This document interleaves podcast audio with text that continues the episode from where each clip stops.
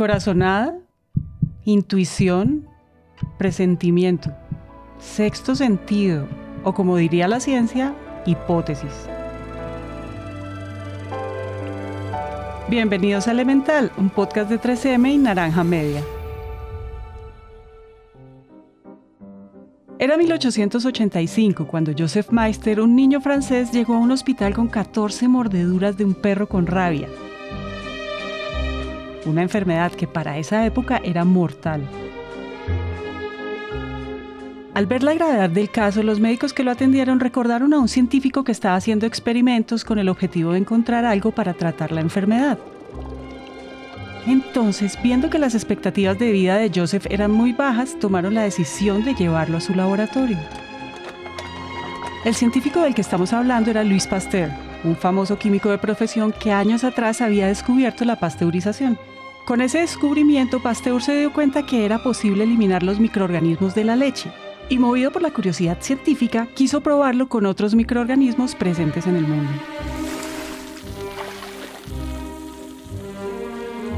Para ese momento él había hecho pruebas con gallinas y desde hacía un tiempo estaba estudiando a conejos y perros rabiosos. La base de su trabajo se centraba en debilitar el virus presente en los animales usando el mismo virus, algo que hasta ese momento había dado buenos resultados, al menos con animales.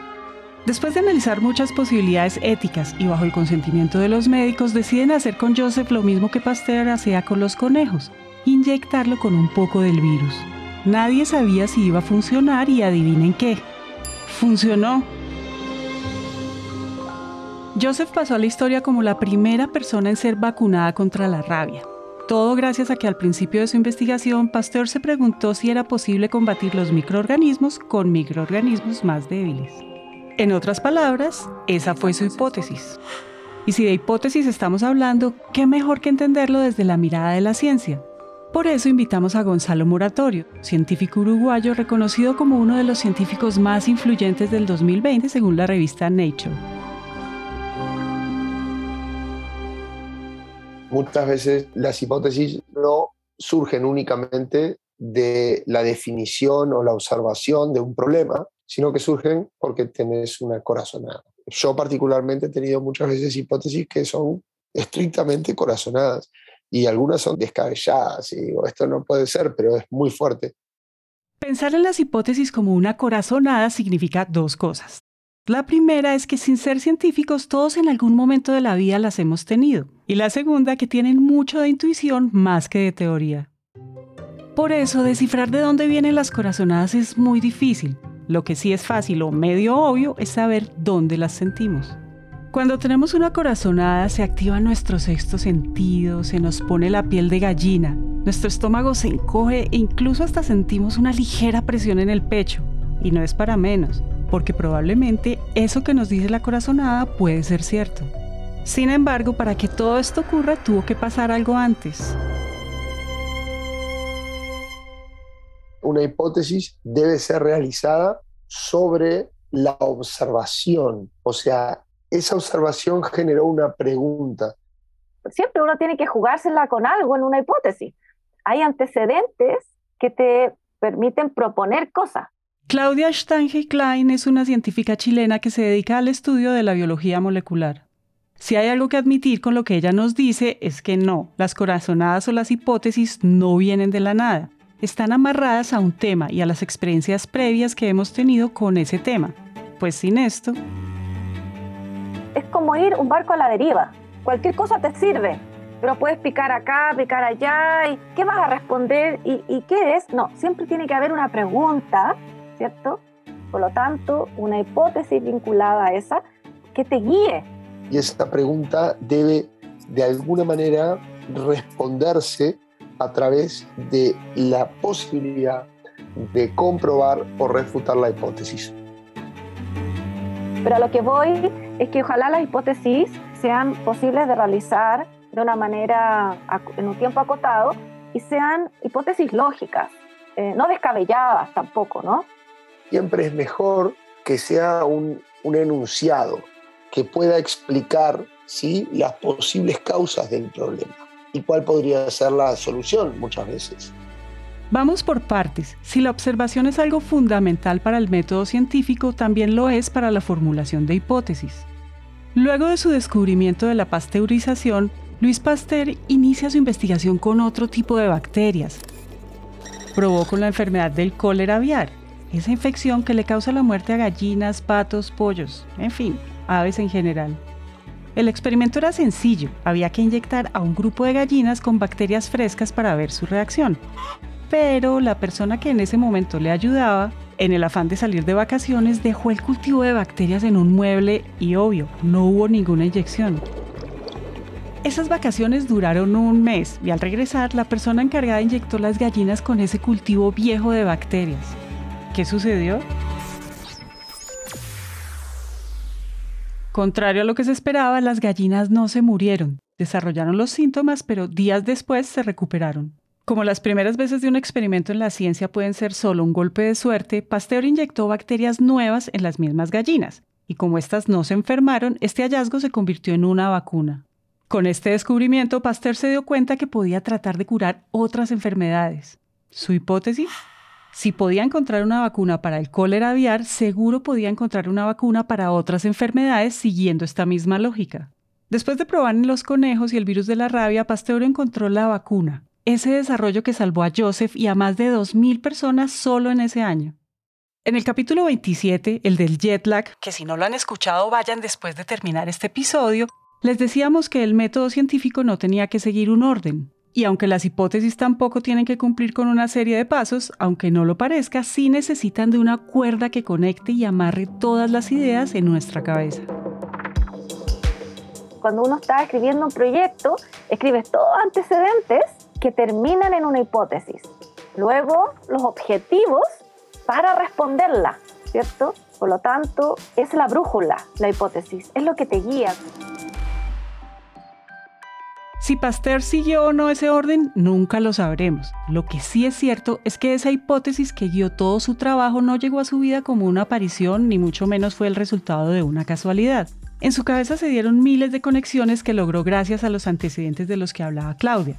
Y como la ciencia necesita de paciencia, en la historia de su descubrimiento, estos antecedentes sucedieron 100 años atrás.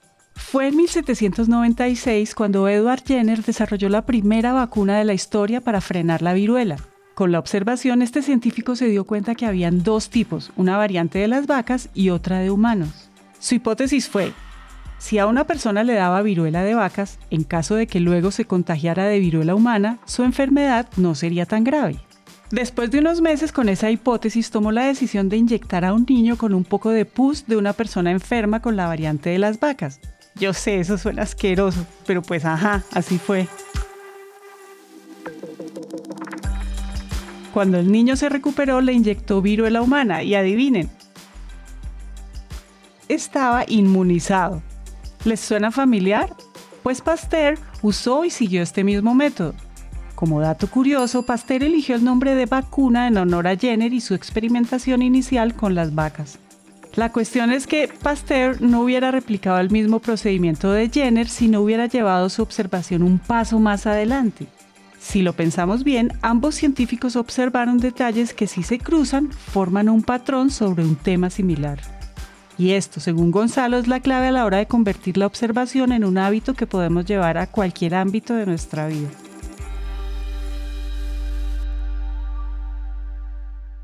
Mi primer consejo para que alguien pueda mejorar su capacidad de observación es dibujar absolutamente todo lo que está observando e intentar llevarlo a un mundo abstracto. Creo que la capacidad de encontrar patrones, patrones en la naturaleza, patrones en, la observación de cualquier cosa, es lo que nos lleva a formular mejores hipótesis. Entonces, podemos decir, bueno, si todo esto tiene estas características, tal vez sea porque responden a esto. Con la intuición hemos logrado viajar al espacio, buscar soluciones para el cambio climático y salvar la vida de millones de personas gracias a las vacunas. Pero la intuición no se queda ahí, la podemos encontrar en todas partes, incluso en objetos como el post-it o las cintas adhesivas de 3M, que aun siendo pequeños logran sacarnos de apuros. Lo bonito de la intuición es que no excluye a nadie, no pertenece a una clase social ni a una carrera en específico. Solo es una capacidad que todos tenemos desde que nacemos. Siempre estamos haciéndonos hipótesis y no nos damos cuenta. Por ejemplo, cuando uno dice, yo creo que, ¿por qué? Porque si tú dices, yo creo que, es porque tú vas a hacer una propuesta basada en algo. Cuando los no científicos formulamos hipótesis sobre un tema, normalmente pasan dos cosas. O nos quedamos con la primera explicación o hacemos todo lo posible para forzar las cosas y comprobar que teníamos la razón. Pero bueno, a diferencia de nosotros, los científicos no buscan ninguna de las dos. Ellos tienen tan interiorizadas las hipótesis que están abiertos a probarlas y refutarlas, así el resultado no sea el que creían. Con esto claro, queremos decirles algo, y es que estamos casi seguros de que esa es la actitud científica que debemos interiorizar, porque si lo hacemos, podríamos encontrar oportunidades en todos lados. Por ejemplo, en 3M esa actitud es poderosa para nosotros. Entendimos que las hipótesis pueden surgir en cualquier momento y pueden ser sobre cualquier tema. Por eso, todas las personas de la compañía usan el 15% de su tiempo en el desarrollo de proyectos que no tienen nada que ver con sus ramas de trabajo. Es ahí cuando las conexiones nacen, porque las personas tienen tiempo para seguir sus corazonadas, probar ideas y encontrar soluciones que nos mejoren la vida. Es por eso que si logramos pensar en clave de hipótesis, Las personas seríamos más sistemáticas en probar nuestras corazonadas o nuestros yo creo, nuestras propuestas. También estaríamos más claras en los antecedentes, porque puede ser que nuestros antecedentes no sean realmente antecedentes, sino que creencias basadas en supuestos sin fundamento. Podemos volver un poco a la teoría de las conspiraciones, que los transgénicos generan cáncer.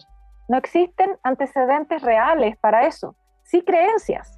Entonces, podemos creer eso y usarlo como un antecedente, pero tenemos que ponerlo a prueba. Si nosotros no lo hacemos, buscar información real que lo someta a una prueba, a una evaluación real. Por lo tanto, tengo que ser suficientemente inteligente como para decir mi hipótesis la rechazo y desde hoy ya no creo que los transgénicos tienen cáncer. Entonces, la reflexión es, si nosotros fuéramos más conscientes de que estamos haciendo hipótesis, usaríamos mejores antecedentes, plantearíamos esa hipótesis, la comprobaríamos realmente con evidencias y tomaríamos conciencia y conclusiones correctas. Elemental es un podcast de 3M en coproducción con Naranja Media. Este episodio fue escrito y producido por Valentina Barbosa y Araceli López. El trabajo editorial es de Manuel Torres. El diseño de sonido fue hecho por Juan Diego Bernal. El arte, el diseño y el material publicitario es hecho por Luisa Ríos. Todo el soporte técnico para la grabación es hecho por Julián Cortés. Adriana Ríos y Marcela Linares dirigen todo el trabajo editorial, contenidos y curaduría por parte de 3M. Este año queremos hablar mucho más con ustedes, por eso cuando compartan este episodio todos los que se vienen pueden usar el hashtag elemental by 3M. También pueden encontrarnos en Instagram como 3M Latinoamérica o pueden escribirnos al WhatsApp de nuestros productores, más 57 317 316 9196. Más 57 317 316 9196. Por supuesto, también pueden seguirnos en Instagram como Naranja Media Podcast, la casa productora de este show. Yo soy Margarita Calle, gracias por escuchar.